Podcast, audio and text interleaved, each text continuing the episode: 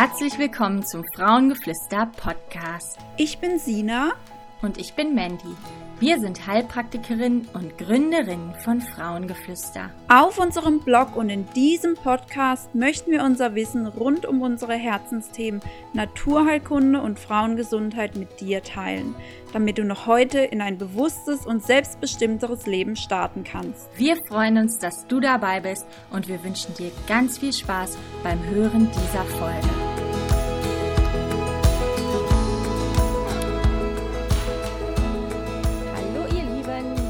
Willkommen zu einer neuen Frauengeflüster-Podcast-Folge. Ähm, ja, ich war schon länger nicht mehr mit dabei. Die letzten zwei Folgen waren ja von Sina. Und äh, von daher bin ich ganz glücklich, heute mal wieder dabei zu sein. Und vor allem mit Sina zusammen mache ich mal wieder oder machen wir Juhu. mal wieder eine Folge. Juhu! Ähm, wir haben uns gedacht, wir sprechen über ein Thema, was uns auch sehr häufig in der Praxis begegnet, und zwar ähm, bei diversen Krankheitsbildern, weil viele, viele Krankheiten führen dazu, und zwar das Thema Schlafstörungen, Schlafprobleme. Und ähm, ja, wir wollen mhm. einfach mal auf die diversen Ursachen eingehen, was kann eigentlich alles zu Schlafstörungen führen und euch natürlich auch ein paar Tipps mit an die Hand geben. Ähm, genau. Genau. Ja, Sina, sag doch mal am Anfang, was ist denn so für dich ähm, beim Thema Schlaf oder wenn jemand kommt mit Schlafstörungen, woran, woran denkst du als erstes? Gibt es da irgendwie so eine Hauptursache, ähm, die du in der Praxis feststellst? Mhm. Hauptursache würde ich ja mal behaupten, ist sehr schwierig, weil gerade Schlafstörungen so ein komplexes Thema sind.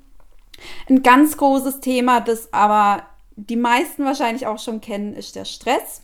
Da nehme ich mich auch gar nicht mit raus. Ich meine, Mandy hat es gerade eben auch schon zu mir gesagt. Ich habe sehr, sehr häufig Probleme mit Schlafstörungen. Ich bin auch heute wieder seit 5 Uhr morgens wach und freue mich nicht unbedingt drüber. Aber eben auch hier Stress ein ganz großes Thema. Stress einmal, weil wir schon gar nicht zur Ruhe kommen oder dann uns so viel durch den Kopf geht, dass man nachts schon wieder wach wird und dann schon wieder am Plan ist und machen und tun und halt gar nicht richtig in den Schlaf reinkommt. Und ähm, dann natürlich auch auf körperlicher Ebene die Hormonproduktion. Da denke ich natürlich direkt ans Cortisol. Cortisol ist ja unser typisches Stresshormon und Cortisol reguliert eigentlich so normalerweise unseren Tagesablauf, dass es morgens steil ansteigt, dann langsam im Laufe des Tages wieder absinkt und zur Nacht dann einfach relativ niedrig ist und gefühlt fast gegen Null geht, damit wir nachts einfach schlafen können.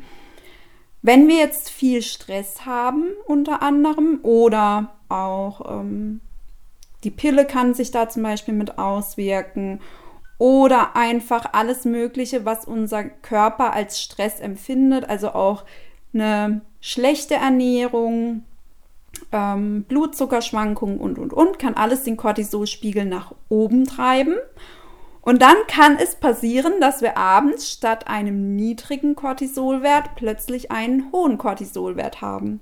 Und wenn natürlich das Hormon, das unseren Stoffwechsel anregt, uns so aus den Puschen holt, sozusagen in die Ho Höhe geht, ähm, dann kann man halt auch nicht mehr schlafen. Ne? Ist ja irgendwie logisch, würde ich mal behaupten. Und ähm, deswegen hier ganz, ganz großes Thema mit dem Stress. Ähm, Stress wirkt sich dann natürlich auch noch auf alles Mögliche andere aus, wie Hormonsystem und sonstiges, aber halt auch auf den Schlaf. Ja. Was wird dir denn sonst an Ursachen noch einfallen, damit wir erstmal so einen groben Überblick bekommen? Mm, ja, also ähm, Cortisol ist tatsächlich auch eins der Sachen, wo ich als erstes nachgucke und das Thema Stress. Aber um jetzt erstmal einen groben Ausblick auf die Folge zu geben, fällt mir auch das Thema Histamin ein. Mir fällt mhm. das Thema Serotonin und Melatonin ein. Melatonin ist ja auch als Schlafhormon bekannt, da können wir gleich nochmal genauer drauf eingehen. Thema Schilddrüse, Thema hormonelle Disbalancen oder auch generell ähm, im Zyklus, wie sich der Schlaf verändert. Und Nährstoffmängel fallen mir da auch noch ein. Mhm. Habe ich alles genannt oder fällt dir, fällt dir noch irgendwas ein, was auch noch zum. Ich, ich bin auch gerade am Überlegen, aber aus meinem reden. Gerade eben kommt mir auch noch Thema Hunger als solches natürlich auch. Also gerade wenn ich starke Diäten oder ähnliches mache, mhm, ja. kann sich natürlich auch auf den Schlaf auswirken. Und auch das wiederum ähm, kann ja durch, dadurch, dass es einfach Stress für den Körper ist, ähm, den Cortisolspiegel steigen lassen oder den Cortisolrhythmus, die Ausschüttung der Cortisolhormone ähm, mhm. so verändern, dass man ja zum Beispiel Schlafstörungen bekommt. Genau. Genau. Ähm, Gut. Ja, also, dann. Genau. ähm, was soll man denn mal als erstes anschauen? Cortisol habe ich eben ja schon ähm, so ein bisschen angerissen. Ja, dann lass uns da nochmal bei, bei, bei bleiben, weil es eben so ein wichtiges Thema ist und da vielleicht nochmal genauer mhm. drauf eingehen. Also, ähm, wie, also Thema Nebennierenschwäche, ja, sprechen wir ja wirklich ständig drüber. Wenn ihr fleißige Podcast-Hörerinnen von uns seid oder Hörer, dann äh, werdet ihr das Thema bestimmt schon mal entdeckt haben ähm, ist halt einfach eine, ja, ich würde fast sagen, Volkskrankheit in dem Sinne, weil es einfach so häufig vorkommt mittlerweile. Es ist einfach eine Art Erschöpfungssyndrom. Der Körper macht ähm, sich bemerkbar, weil wir einfach unter permanenten Einflüssen stehen, unter Reizen stehen und unter Stress stehen. Viele von uns ähm, und ja, nicht. Früher war das halt so ein Ding, Burnout-Diagnose, ne, das kam dann irgendwann so in den Mit-40ern oder so ähm, oder in den 50ern, wenn man halt schon lange gearbeitet hat und es einfach, ähm, sage ich mal, äh, der Stress sich gehäuft hat. Mittlerweile ist das aber eine Diagnose, die ja, auch in sehr jungen Jahren schon auftreten kann, mhm. die sogar Studenten betrifft, die Auszubildende betrifft, die auch sogar im Schulalter schon manchmal ähm, passieren oder auftreten kann, weil auch ähm, mhm. ja, Schüler und Schülerinnen ähm, teilweise ganz schön unter Druck stehen. Ja, und so ist das mhm. einfach. Sogar Grundschulalter, muss man dazu ja, sagen. Genau, sogar Grundschulalter. Also es ist schon was, was, was viele betrifft. Und ja, wie kommt man da drauf? Also man muss dazu sagen, Nebennierenschwäche, wovon wir sprechen, das ist ja keine schulmedizinisch anerkannte Diagnose. Ähm, die kennen nur die Nebenniereninsuffizienz sozusagen, also wenn die Nebennieren ähm, kaum mehr Cortisol ausschütten, also so, dass es wirklich ein lebensbedrohlicher Zustand ist, aber die Nebennierenschwäche ist eben unser Fokus und ähm, das sind, ähm, ich sag mal, ähm, ja, da, da funktioniert die Nebenniere schon noch. Also sie schüttet äh, Cortisol aus, aber eben in einem unzureichenden Maße oder übermäßig viel oder der Rhythmus ist gestört. Wie Sina eben gesagt hat, kann es halt sein, dass man zum Beispiel tagsüber einen viel zu niedrigen Cortisolspiegel hat und dafür nachts dann auf einmal einen hohen, sodass man tagsüber müde ist und na nachts nicht schlafen kann. Mhm. Mhm. Wie findet man das raus, äh, Sina? Also was sind denn, also wie, Nebenniere haben wir ja wirklich schon oft drüber gesprochen und wir wollen ja jetzt auch nicht zu tief in das Thema reingehen, aber nenn noch mal genau. ein paar Symptome, die darauf hinweisen könnten und was man dann am besten machen kann. Mhm, genau. Also in der Praxis, ich gehe ja eh immer mit den Patienten immer einmal den Anamnesebogen durch und dann ganz am Anfang habe ich immer den Stress stehen und frage da gleich mal ab, wie viel Stress haben Sie denn? Sind sie erschöpft von dem Stress? Ähm, merken sie, dass sie abends durch den Stress vielleicht gar nicht mehr zur Ruhe kommen, dass eine innere Anspannung entsteht? Also, dass man ständig so eine Anspannung hat und das Gefühl hat, oh, irgendwas, äh, irgendwas bringt mich komplett aus der Ruhe und ich komme gar nicht mehr in so eine Entspannung rein. Das sind alles so typische Anzeichen. Dann halt natürlich ganz, ganz groß Erschöpfung. Entweder ich komme morgens gar nicht mehr aus dem Bett, ich habe relativ schnell im Tagesverlauf eine starke Erschöpfung oder auch so ein deutliches Mittagstief, das eben über das normale, so leichte Tief nach dem Mittagessen zum Beispiel drüber hinausgeht. Häufig kommt dann dazu auch ein Salzhunger oder ein starker Hunger.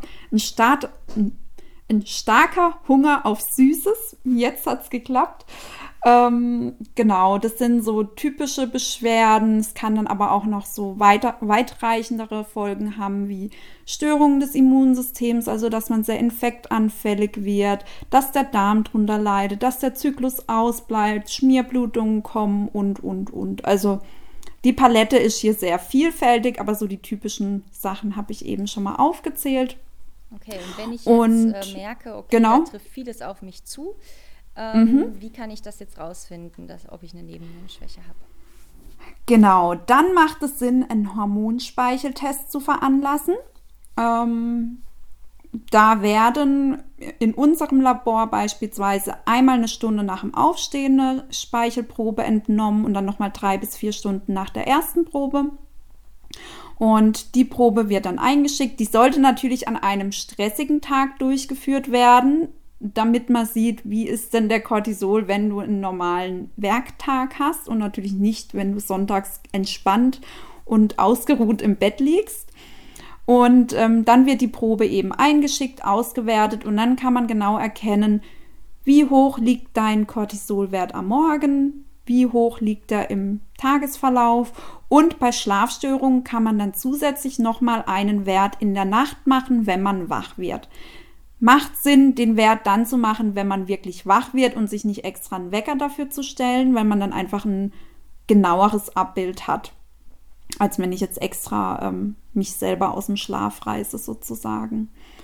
Und ähm, wichtig ist hier allerdings, wenn man die Werte dann bekommt, die Normbereiche variieren einmal von Labor zu Labor. Also nicht überall erkennt man dann als Laie sofort, ob hier jetzt eine Nebennierenschwäche vorliegt oder nicht. Ähm, worauf man aber achten kann, wenn der Cortisolwert morgens beispielsweise schon sehr, sehr stark am oberen Rand des Normbereichs liegt oder sogar drüber, ähm, deutet es eben auf so eine überschießende Nebennierenfunktion hin sozusagen. Und wenn die Werte insgesamt eher nach unten gehen, also unterer Normbereich oder sogar unten drunter, kann eine Nebennierenschwäche bis zu einer Nebennierenerschöpfung vorliegen. Wenn ihr euch da selber nicht ganz sicher seid, wendet euch lieber nochmal an ähm, Therapeuten. Da habe ich schon oft Rückmeldungen von Patienten gekriegt, die selber schon mal Werte veranlasst hatten und dann davor saßen und dachten, ach, da ist alles okay. Und nachdem ich es mir dann angeschaut habe, war mir klar, okay, nee, da liegt definitiv eine Nebennierenschwäche vor. Da braucht man halt so ein bisschen Erfahrung, um das genau ähm, bewerten zu können. Ja, das macht absolut Sinn, auch vor allem, weil selbst wenn du erkennst, okay, da ist etwas nicht ganz in Ordnung, dann brauchst du auch jemanden, der dir sagt, was du dann tun kannst. Und ähm, da macht es halt wirklich Sinn, zu einem Heilpraktiker oder Heilpraktikerin zu gehen, die sich mit dem Thema genau. auskennt. Genau. Genau. Also und äh, klar, ja. Stressmanagement wollte ich sagen, ist natürlich das A und O dabei. Also man kann natürlich mhm. auch diverse tolle Heilpflanzen und Naturheilmittel einsetzen, machen wir auch und es funktioniert auch wunderbar. Aber Stressmanagement ist einfach das A und O. Wir haben ja auch auf unserem Blog ein ähm, Stresstagebuch. Äh, das ist einfach so ein Blatt, äh, was man sich kostenlos runterladen kann und äh, da mal mhm. versuchen kann, die eigenen Stressoren zu erkennen und ähm, überlegen kann, was kann ich wie kann ich die, die individuellen Stressfaktoren bei mir angehen und ähm, da mein Stresslevel so ein bisschen runterholen. Und ja, das ist schon ganz wichtig, weil selbst wenn man jetzt mit der Naturheilkunde sage ich mal, eine Besserung erzielt oder sogar so, dass der Patient sich wieder vollkommen gut fühlt. Gut, wenn er jetzt an seiner gesamten Lebenssituation nicht, nichts ändert, dann kann es natürlich sehr gut sein, dass er in einem halben Jahr oder so wieder beim gleichen äh, Standpunkt ist und wieder in der Nebennierenschwäche steckt. Und Daher, klar, mhm. muss man da schon ansetzen an der Ursache des Problems. Unbedingt. Ihr findet auf unserem Blog auch einen tollen Beitrag von Clara. Die hatte nämlich unterschiedliche ähm, Tipps mit zum Stressmanagement zusammengefasst. Also was man da alles so machen und probieren könnte, wie eben Entspannungsübungen, Yoga und so weiter und so fort. Also da könnt ihr auch gern noch mal reinschauen. Genau. Und gucken, was sie da für euch so zusammengefasst hat. Genau, und jetzt äh, fällt mir noch ein, da kann ich ja doch ein bisschen Werbung noch machen, für meinen Kurs Empower Me. Stimmt. Ähm, fällt mir gerade so ein, ähm, weil der widmet sich nämlich genau dem Thema, also Erschöpfung, ähm, Nebennierenschwäche, Antriebslosigkeit, Energielosigkeit. Wie, ähm, was könnte bei dir die Ursache dahinter sein? Also wir gehen viele verschiedene Ursachen durch, nicht nur die Nebennierenschwäche. Zum Thema Erschöpfung gehören natürlich auch viele Fakt verschiedene Faktoren. Ähm, da gehe ich äh, ganz detailliert drauf ein und dann gebe ich auch ganz, ganz viele Tipps, was man ganz konkret dagegen tun kann. Also ähm, stelle ein paar Sachen aus der Naturerkunde vor und ähm, Vitamine spreche ich an und so weiter. Also wirklich hm, habe ich viel Herzblut reingesteckt in den Kurs, den findet ihr auf unserer Kursplattform. Genau, Empower genau. Me. Ähm, Können wir dann auch unten drunter nochmal verlinken. Genau, kann ich auch nochmal verlinken. Und die ähm, psychische Komponente spreche ich natürlich auch noch an. Das Thema Achtsamkeit und auf die Körpersignale hören und was will ich eigentlich und so weiter. Also sehr ausführlich. Okay, gut. Cortisol, Stress haben wir, glaube ich, jetzt als äh, Ursache für Schlafstörungen genug drüber gesprochen, ne? Genau, würde ich auch behaupten. Okay. Ähm, so, was hattest du als nächstes angesprochen? Mm, Serotonin und Melatonin. Mhm, Also genau. Serotonin und Melatonin sind ja ähm, Hormone, beziehungsweise Serotonin gilt als Zwitter sozusagen, ist also sowohl ein Neurotransmitter als auch ein Hormon. Und ähm, Serotonin kann der Körper selber produzieren und das wird auch aus diversen Vorstufen gebildet und gilt ja als unser Glückshormon. Ähm, also es ist so ein, schon ein Wohlfühlhormon. Ne? Serotoninmangel zum Beispiel bringt man in Verbindung mit Depression oder depressiver Verstimmung. Von daher ist es schon wichtig, dass wir einen äh, ausreichenden und guten Serotoninspiegel haben. Serotonin ist außerdem das Hormon, was ähm, wichtig ist zum Einschlafen. Ja, das ist nicht unbedingt das Melatonin. Das Melatonin wird ja auch Schlafhormon genannt, ist auch ganz, ganz wichtig für unsere Schlafqualität und dass wir tief und gut schlafen und durchschlafen. Aber Serotonin ist das Hormon, was uns einschlafen lässt. So, also brauchen wir sowohl von Serotonin als auch von Melatonin einen guten Spiegel. Und die, das Wichtige dabei ist, dass Melatonin aus Serotonin gebildet wird. Das heißt, wenn wir einen Serotoninmangel haben, haben wir auch gleichzeitig einen Melatoninmangel. Denn Serotonin ist die direkte Vorstufe von Melatonin. Und wie wird aus Serotonin Melatonin gebildet? Durch Dunkelheit. Ja, das ist tatsächlich absolut ähm, abhängig von der Tageszeit bzw. vom Lichteinfall. Ähm, also tagsüber, wenn wir ähm, ja im Tageslicht sind oder es hell ist um uns herum, dann wird eben vermehrt Serotonin gebildet und sobald es dunkel wird, wird aus dem Serotonin Melatonin gebildet. Und ähm, ja, das macht uns dann müde und dann schlafen wir ein. Und äh, wenn wir einen guten Melatoninspiegel haben, schlafen wir auch durch. Mhm. Jetzt ist es so, dass ja doch tatsächlich ähm, es relativ häufig vorkommt, dass man da einen Mangel hat. Ähm, das kann diverse Ursachen haben, auch natürlich wieder äh, Stress. Es kann auch sein, dass man einfach die Vorstufen von Serotonin, also 5-HTP zum Beispiel, ähm, und äh, so, also äh, L-Tryptophan ist die Vorstufe von 5-HTP und 5-HTP ist die Vorstufe von Serotonin. Ist jetzt ein bisschen Biochemie, ist egal. Auf jeden Fall, dass man die Vorstufen nicht so wirklich über die Nahrung aufnimmt, weil darüber bekommen wir eben die Vorstufen. Und ähm, unter anderem übrigens natürlich auch in Schokolade, deswegen sagen wir auch, Schokolade macht glücklich. Aber äh, es ist natürlich jetzt ein Trugschuss zu glauben, dass da ähm, ja, dass da wirklich, äh, dass Schokolade uns wirklich glücklich macht. Also es ist, also in, in, in purer Schokolade, also sage ich mal hochprozentige Zartbitterschokolade oder so, ähm, da ist wahrscheinlich doch tatsächlich ein ganz guter Anteil L-Tryptophan drin. Und äh, das kann unseren Serotoninspiegel auch steigen lassen. Aber ähm, natürlich hat Schokolade auch immer so ein paar negative Mitfaktoren, aber trotzdem tut es der Seele ja doch irgendwie einfach gut.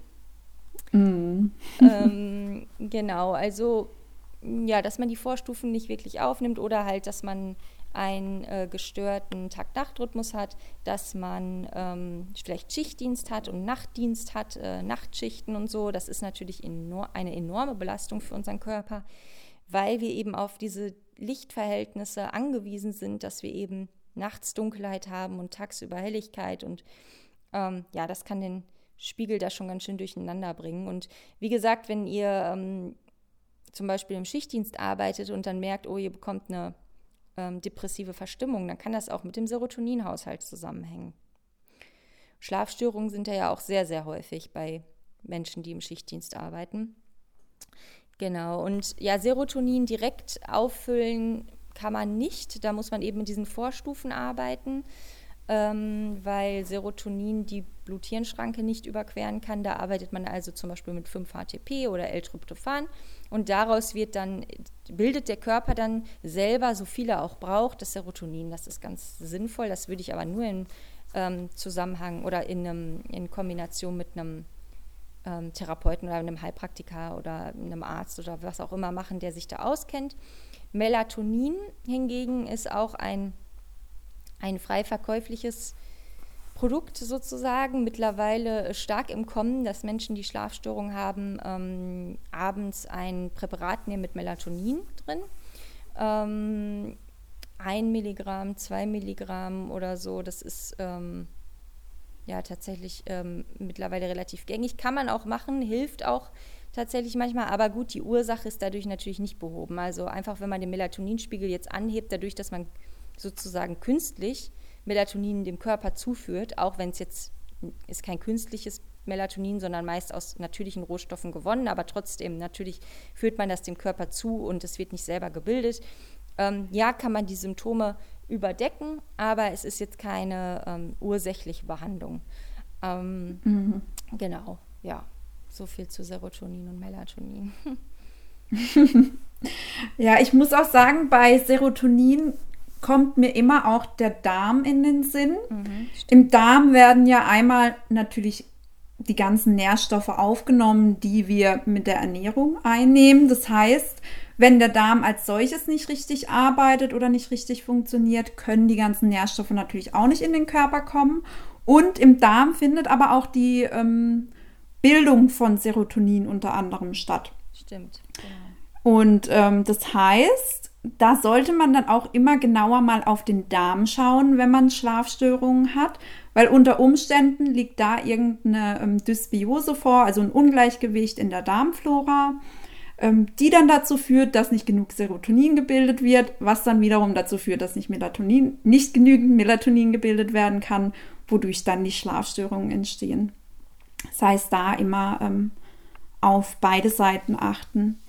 Ähm, du hattest vorhin ja auch Histamin angesprochen. Mhm. Das wäre ja auch so ein Thema, das aus dem Darm kommen kann, weil eben auch hier, wenn die, ähm, die Darmflora nicht passt, kann vermehrt Histamin produziert werden. Es gibt bestimmte Bakterien, die als, als Histaminbildner gelten. Also auch für all diejenigen, die eventuell auf Histamin in der Ernährung reagieren, lasst mal euren Darm genauer anschauen, ob da eventuell Bakterien sitzen, wie ähm, vermehrte E. coli-Varianten, Clostridien, Candida etc., die auch unter anderem Histamin bilden können. Da kann nämlich so viel Histamin produziert werden, dass es einmal ähm, Beschwerden generell macht, wie ähm, Unverträglichkeiten und Durchfall, Bauchschmerzen, Blähbauch und so weiter und so fort. Aber ähm, da hatten wir jetzt erst am Wochenende auf unserem Kongress einen tollen Vortrag und da wurde auch gesagt, Histamin ist nachtaktiv. Das heißt, wenn man viel Histaminproduktion oder eine hohe Histaminproduktion im Darm hat, führt es meist dazu, dass wir nachts wach werden. Und ähm, da sollte man also auch unbedingt einen Blick drauf werfen. Hängt auch häufig mit dem pH-Wert im Darm zusammen. Also wenn da ein hoher pH-Wert vorherrscht, hat man automatisch auch eine Histaminproduktion im Darm, weil die ganzen, auch die guten Darmbakterien dann plötzlich ins Schlechte umschwenken sozusagen. Das heißt, da auch immer den Blick drauf werfen. Ja, fällt dir noch zum Thema Histamin was ein? Mm, nö, ich glaube, du hast alles gesagt. Also gut, Histamin, es ist wahrscheinlich auch ein Thema, was ähm, viele gar nicht äh, so auf dem Schirm haben, was das überhaupt ist und was wir äh, damit meinen. Also Histamin mhm. ähm, gibt also es, man kennt ja diese Histaminintoleranzen, ne? Also oder Histaminunverträglichkeiten. Ähm, da kommt es dann eben dazu, dass der Körper auf eine Histaminose, zu viel Histamin im Blut, äh, reagiert mit diversen Symptomen. Das kann so ähm, Flasch sein, also so, dass das Ger Gesicht rot wird, dass man Darmprobleme bekommt, ähm, dass man ja auch Angststörungen, es wirkt sich tatsächlich auch relativ stark auf die Psyche aus, also ähm, dass man zum Beispiel Angst bekommt, Panikattacken sind manchmal in Zusammenhang mit Histamin. Ähm, was gibt es noch für Symptome? Fällt mir Kopfschmerzen. Genau, Kopfschmerzen, Migräne, Hauterscheinungen können auch dazu kommen, jeglicher Art, also von Juckreiz, Überschwellungen, Rötungen und, und, und. Ähm, was mir bei der Sache auch noch einfällt, da ist auch KPU ein Thema. Ähm, einmal, KPU kann auch unter anderem den Schlaf beeinträchtigen, aber bei KPU besteht häufig, also der Kryptopyrrolurin, einer Stoffwechselstörung, besteht häufig ein Vitamin B6-Mangel. Und Vitamin B6 ist ganz, ganz wichtig für, die Histamin, äh, für den Histaminabbau ähm, im Darm. Das heißt, wenn Histamin natürlich, selbst wenn relativ wenig zugeführt wird, das aber nicht mehr abgebaut werden kann, kann es natürlich auch wieder diese ganzen ähm, Beschwerden hervorrufen. Genau. Also auch Vitamin B6-Mangel in dem Zusammenhang sinnvoll mal genauer drauf zu schauen. Genau, also zum Thema Histamin, aber auch Vitamin B6 generell ist auch mhm. ein Vitamin, was sehr ähm, wichtig ist für, die, für unsere Schlafqualität. Ja, also es gibt ja auch diverse Nährstoffmängel, hatte ich ja auch gesagt, die zu Schlafproblemen genau. führen können. Vitamin B6 ist da ebenso eins, aber auch Vitamin B1 zum Beispiel ähm, gilt als Nervenvitamin und ist wichtig für die Schlafqualität. Ähm, also generell die B-Vitamine, das sind ja alles so ähm, ja, Nervenvitamine, sagt man. Und mhm. Ähm, da ist schon wichtig, dass die einen guten Pegel haben. Genauso ist Magnesium auch wichtig. Magnesium sorgt ja auch für Entspannung des Körpers und Muskelentspannung. Und auch ähm, da kann ein Mangel also dazu führen, dass wir nicht schlafen können. Und genauso auch das Vitamin D. Und Vitamin D, das wisst ihr ja wahrscheinlich, da haben ja ganz, ganz, ganz viele äh, Deutsche hier einen Mangel. Und das sehe ich auch immer wieder in der Praxis. Also ich habe ja am Anfang auch ähm, relativ häufig mal Vitamin D-Tests durchgeführt und ähm, habe dann gesehen, okay, es hat eigentlich fast jeder tatsächlich, der nicht gerade Vitamin D substituiert, also einnimmt, hat ähm, gerade in Herbst, Winter, Frühling ähm, haben da eigentlich fast alle einen Mangel. Ne? Also im, mhm. im, Sommer auch einige tatsächlich, weil jetzt ja auch nicht jeder sich erstmal eine Stunde sonnt am Tag. Aber ähm, ja, das ist schon ein großes Thema und wie gesagt, Vitamin D-Mangel kann auch zu Schlafstörungen führen. Also vielleicht auch da mal hinschauen. Mm, genau. Gut, welche Themen hatten wir noch? Ich muss gerade noch mal denken. Genau, Schilddrüse. Bei der Schilddrüse ist so, die meisten kennen vermutlich eher die Schilddrüsenunterfunktion, also dass zu wenig Schilddrüsenhormone produziert werden. Es gibt aber auch ähm, Erkrankungen, bei denen die Schilddrüse zu viel Hormone produziert. Und da ist dann so, ähm, weil die Schilddrüse einfach un oder die Schilddrüsenhormone unseren Stoffwechsel pushen, also die treiben die Herzleistung an, den Blutdruck, den Stoffwechsel generell, die, die Energieproduktion, die Verdauungsfunktion und, und, und. Und wenn davon einfach zu viele Hormone produziert werden, pusht es uns natürlich nicht nur tagsüber in die Höhe, sondern halt auch nachts. Und da können dann ganz gerne ähm, Schlafstörungen mit dazukommen. Das wäre zum Beispiel bei einem Morbus Basedow, bei einem Hashimoto, das gerade eher in die Überfunk Überfunktionsrichtung neigt. Hashimoto kann ja immer in beide Richtungen schwenken, sozusagen, je nach Schub. Oder auch einfach zum Beispiel bei einer Überdosierung mit Schilddrüsenhormonen, bei ähm, einer Überdosierung mit Jod kann es zum Beispiel auch kommen, dass die Schilddrüse da erstmal hochfährt und zu viel produziert. Oder bei Knotenbildungen, ähm, bei Schilddrüsentumoren kann es natürlich auch passieren, bei einer Schilddrüsenautonomie. Also wenn die einfach von alleine plötzlich beginnt, mehr zu arbeiten, als sie sollte. Gibt es also vielerlei Dinge, die man dann auch ähm, mit abklären sollte. Genau.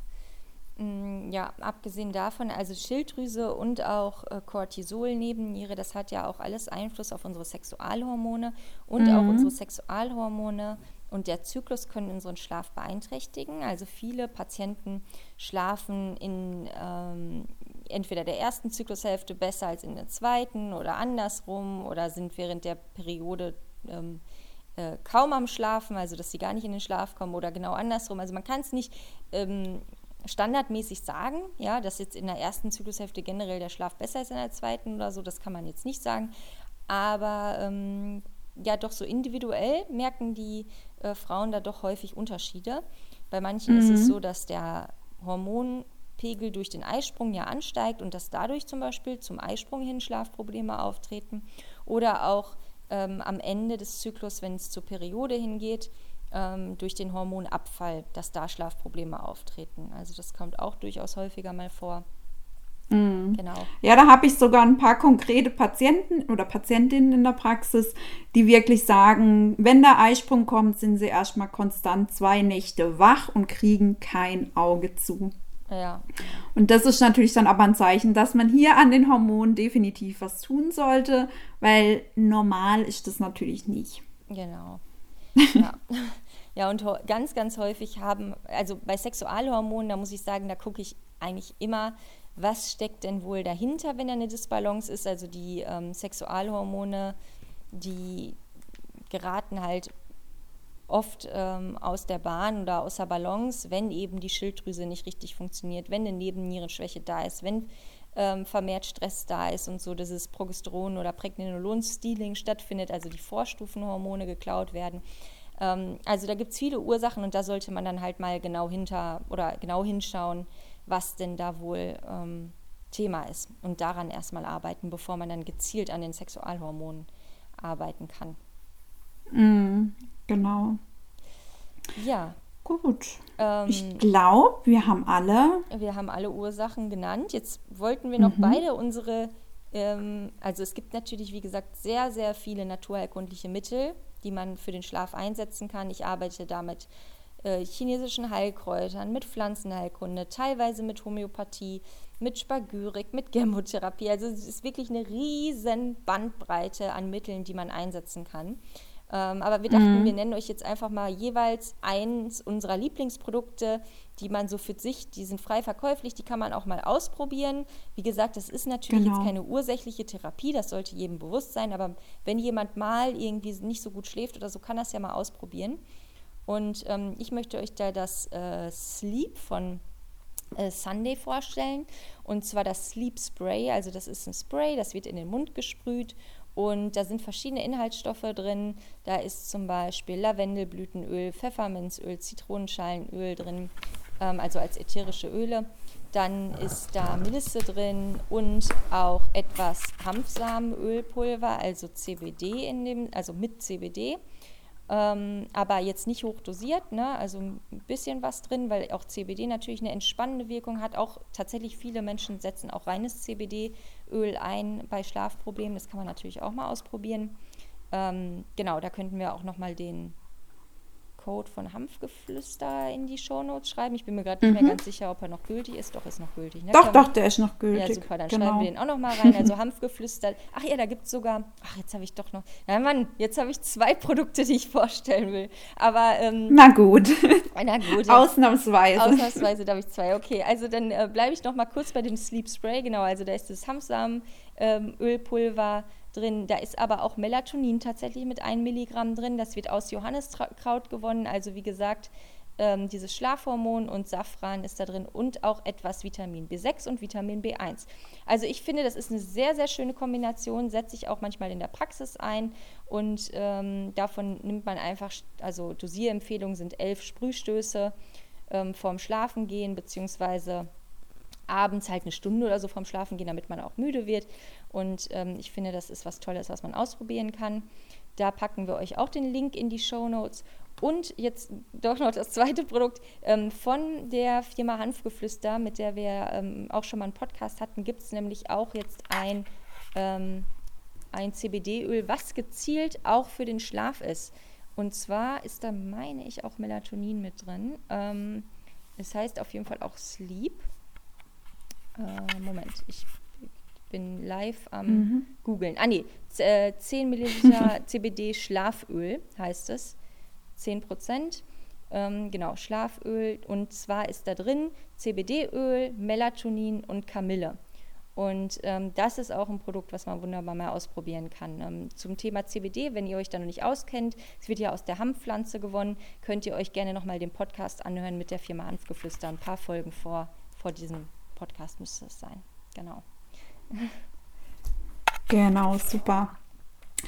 Dann, oder fällt dir noch irgendein ähm, spontanes Produkt ein, das du noch empfehlen möchtest? Ja, mir, mir, fallen ganz viele ein, aber ich will es lieber begrenzen, weil nachher, äh, ne, wenn man die Qual der Wahl hat, ist es auch nicht so gut.